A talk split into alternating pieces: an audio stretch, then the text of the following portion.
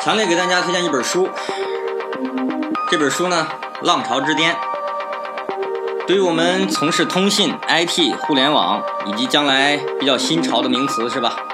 大数据、挖掘工程师、云计算、存储、安全等等等等这些行业，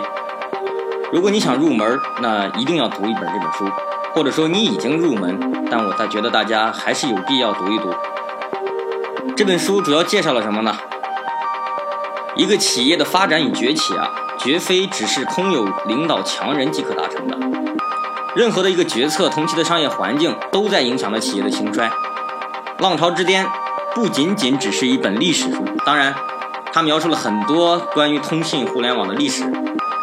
除了讲述顶尖科技企业的发展规律，对于华尔街如何左右科技公司，以及金融风暴对科技产业的冲击，也多有着墨。此外，这本书也着力讲述了很多尚在普及或将要发生的，比如说我们现在